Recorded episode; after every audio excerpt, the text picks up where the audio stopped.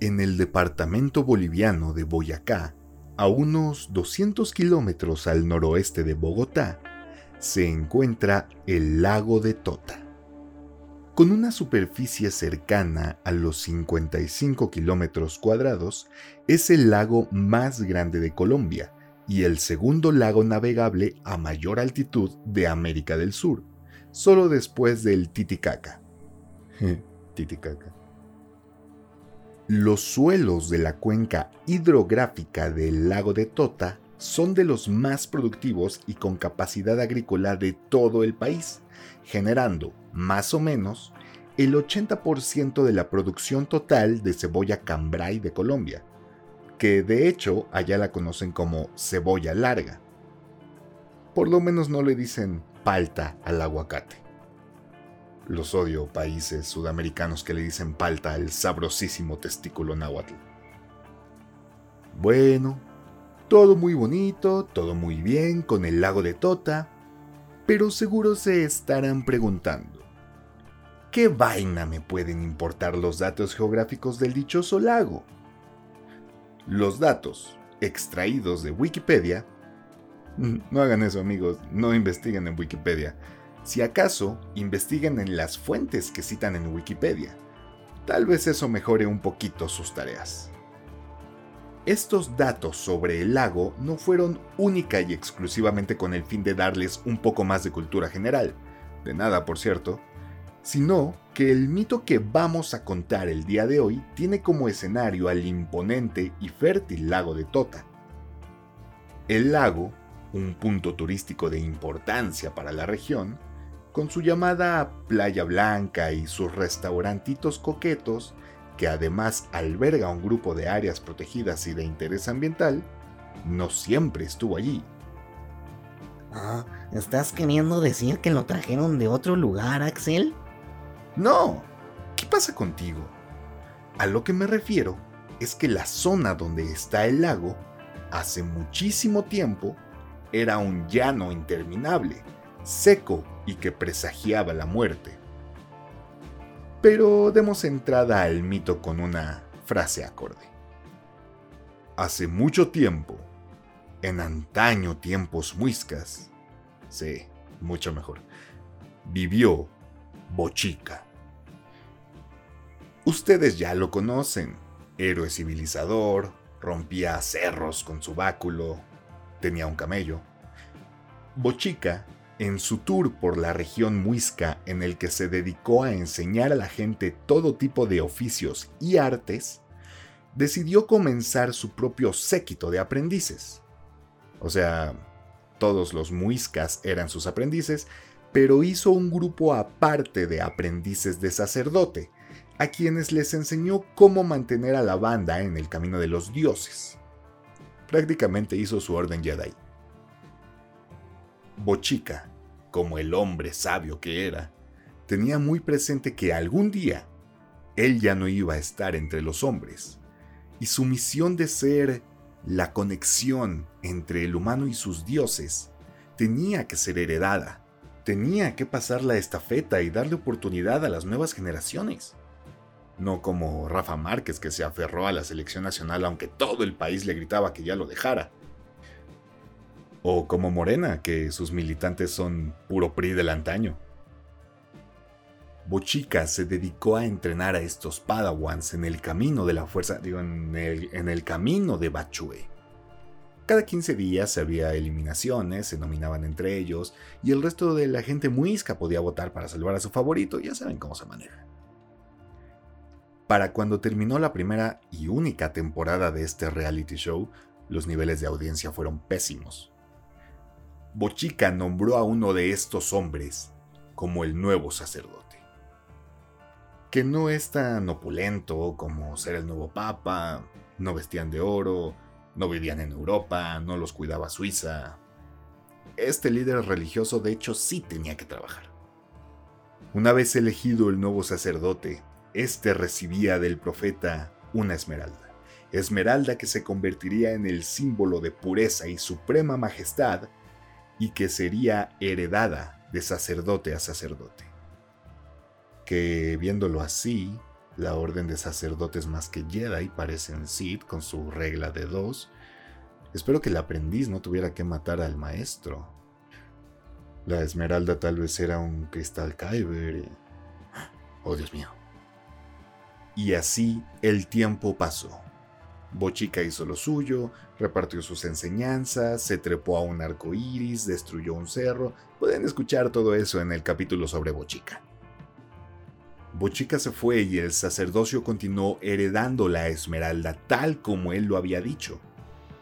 Y las cosas iban bien, la vida estaba bien, hasta que no lo estuvo.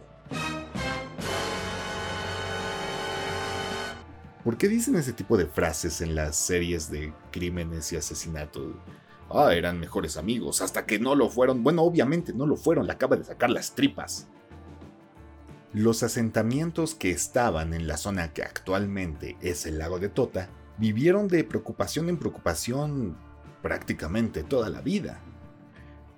Como ya dijimos, este lugar era un enorme yermo ni siquiera me parece correcto decir que los azotaban sequías cuando no había otro tipo de clima en ese lugar. Era literalmente un infierno sobre la tierra, y lo único que crecía ahí eran las familias de muiscas, porque todos sabemos que si hay algo que le encanta hacer a las familias latinoamericanas es tener hijos en condiciones poco favorables. Seguramente se estarán preguntando, como yo cuando comencé a leer sobre este tema, ¿por qué diablos la gente no se iba de ahí? Digo, Sudamérica es enorme y en ese entonces no había delimitaciones políticas ni guardias nacionales mexicanas que sirvieran como muro fronterizo para Estados Unidos. Literalmente podías irte a donde quisieras. Bueno, la razón de que la gente no se fuera, una no muy lógica, pero la razón de que la gente no se fuera era que esta zona no era un yermo natural, por decirlo de alguna manera. Había nubes de lluvia en el cielo, era posible que lloviera en esa zona y que la tierra se volviera lo fértil que sabemos que es ahora.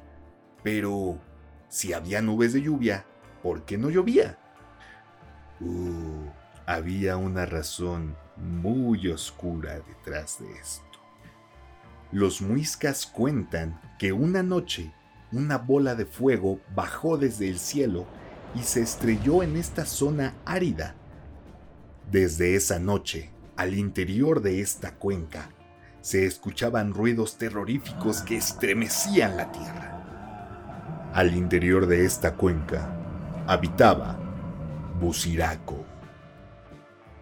Busiraco era un monstruo maligno que se alimentaba de fuego y era el culpable de disipar las nubes de lluvia con un soplido.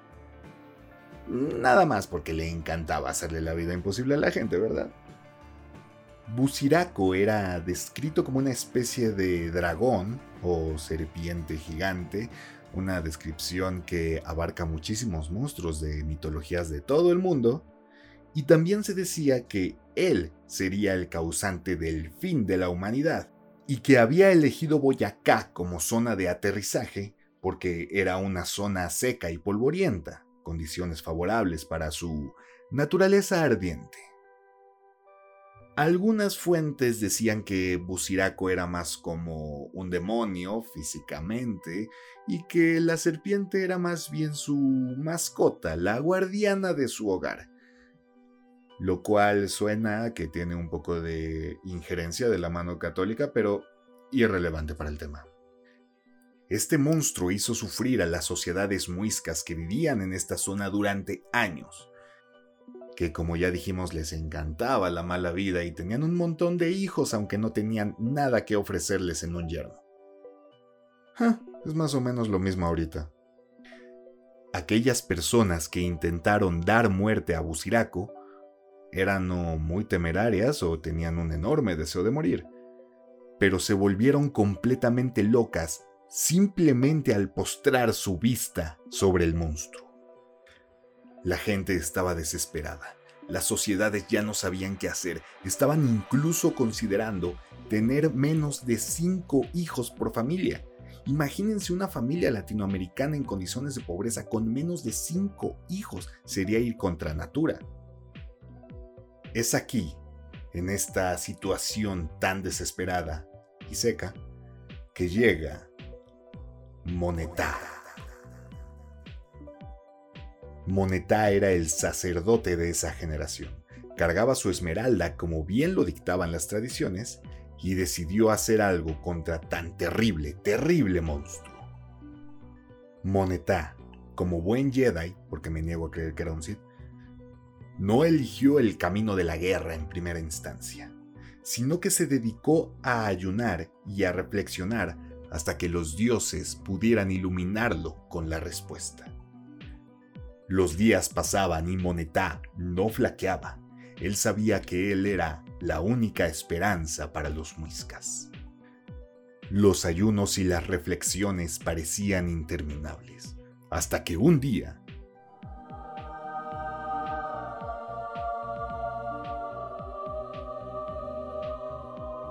Chiminigawa, Chiminigawa eres tú. Soy tu fiel siervo, Moneta. Te pido, te imploro, con la esmeralda de Bochica aquí en mi corazón, que me ilumines y me ayudes a salvar a mi gente. No. Ay, por favor. Bueno, está bien. Monetá rápidamente regresó al poblado y lo primero que hizo fue mandar llamar a Ciramena, una sacerdotisa también seguidora de Bochica. Con su ayuda, Monetá reunió a toda la gente que pudo y alzó la voz para que todos pudieran escucharlo. Gente necesitada y desesperada. Está hablando de nosotros. Chiminigawa me ha iluminado y me ha dicho la manera de salvar a nuestro poblado. Vengan todos conmigo, peregrinaremos hacia el templo del sol de Sogamoso. Chale, hasta allá. Si nada más te lanzas tú, güey. Oiga, oiga, jefe. ¿Tenemos que ir todos? Ah, está bueno, vámonos pues. Monetá guió a su pueblo hasta el Templo del Sol, en una peregrinación difícil por sí sola. Y a eso aumenta el hecho de que pues nadie tenía agua, ¿verdad? Una vez que estuvieron todos reunidos en el Templo del Sol, a Monetá se le descubrió la segunda parte del plan. Mi gente, debemos ir ahora hacia la cima de la roca que queda frente al hueco árido donde yace nuestro enemigo. Chale, ¿qué? O sea que ahora tenemos que regresar. Entonces, ¿para qué vinimos hasta acá? Ya ves, güey, te dije que teníamos que quedarme. Vámonos, pues. La peregrinación de regreso resultó aún más cruel que la primera. Para el civil común, Monetá no se la pasó tan mal, digo, era un sacerdote, iba bien comido, bien vestido, llevaba una cantimplora con suficiente agua y cuando la gente le preguntaba, oye, ¿me invitas tantita? Monetá le respondía la clásica de, no, es que tiene medicina, medicina mismo. Al final, la bandota llegó a la cúspide de la roca profetizada, y una vez allí, Monetá les dijo que el siguiente paso era hacerle un homenaje a la diosa Bachue. Como buenos latinoamericanos, se podían haber estado muriendo, pero nadie le iba a decir que no a armar una fiesta.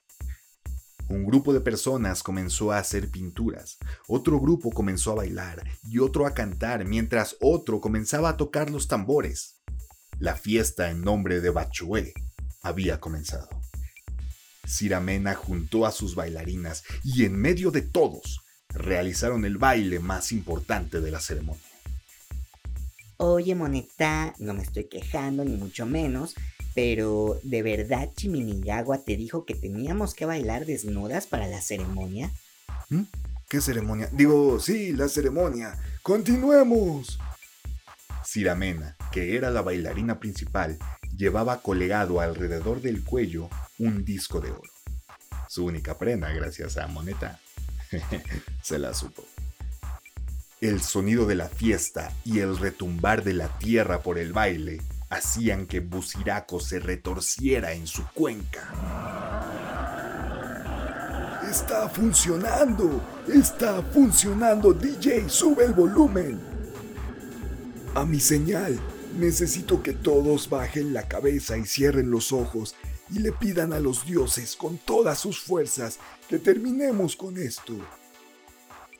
Cuando Monetá dio la orden, el pueblo hizo lo debido, y Ciramena tomó el disco que colgaba de su cuello y lo arrojó a la cuenca. El disco giró glorioso durante toda su trayectoria y golpeó a la fiera en la cabeza, partiéndose en dos y eliminando de una vez por todas al temible Buciraco. Al ver a su gran enemigo destruido por fin, la gente no pudo evitar celebrar. Continuaron la fiesta, pero ahora era con otro motivo. Pero aún había un problema. El lugar seguía siendo un enorme yermo, y las pocas nubes de lluvia que se hubieran juntado en los días pasados ya habían sido despejadas por el monstruo. No había un solo indicio de agua en el cielo. Monetá sabía que su trabajo aún no había terminado. Bajó de la roca caminando entre sus acólitos, quienes lo miraban con satisfacción, con alegría, pero también con curiosidad. Monetá caminó hasta la orilla de la cuenca, alzó la vista hacia el cielo y dijo, ¿Qué debo hacer ahora? Debes vengarme, Simba. ¿Qué? Ah, perdone, cielo equivocado. Chiminigawa, ¿qué debo hacer ahora? Dame una señal. No. Ay, por favor. Bueno, está bien. Inmediatamente Monetá entendió lo que tenía que hacer. Tomó la esmeralda que siempre traía junto a su corazón y la arrojó a la cuenca sobre el cuerpo del monstruo. La esmeralda, pequeña como era, se convirtió en un cuerpo de agua tan grande que es hoy el lago de Tota. Los muiscas se habían salvado, había agua por montones para generaciones venideras, las tierras eran fértiles, el peligro se había ido. Y Monetá sabía que había cumplido su misión. Monetá simplemente se retiró mientras la gente celebraba, ahora con más fervor, la victoria sobre el temible monstruo. Y fue así como se formó el lago de Tota, donde actualmente se cuenta que habita un monstruo, pero en realidad estamos hablando del cadáver de un monstruo, y de hecho se dice que las pequeñas islas y penínsulas del lago son las partes del cuerpo de esta criatura que sobresalieron del agua. Pero claro, decir que hay un monstruo vivo actualmente en el lago genera más turismo. Ni de Monetá ni de Ciramena se supo nada más. Pero ¿de verdad necesitamos alguna otra historia sobre ellos? Salvaron a su pueblo eliminando a uno de los más feroces monstruos de la cultura muisca y trajeron paz y prosperidad a su pueblo. Por lo menos hasta que otros peligros acecharon, pero esas ya serán historias para otro momento. Mi nombre es Axel Bryce y te agradezco que me hayas acompañado en un episodio más de Mitomanía. Te invito a seguirme en las redes que te dejaré en la descripción de este episodio y te espero la siguiente semana con más historias.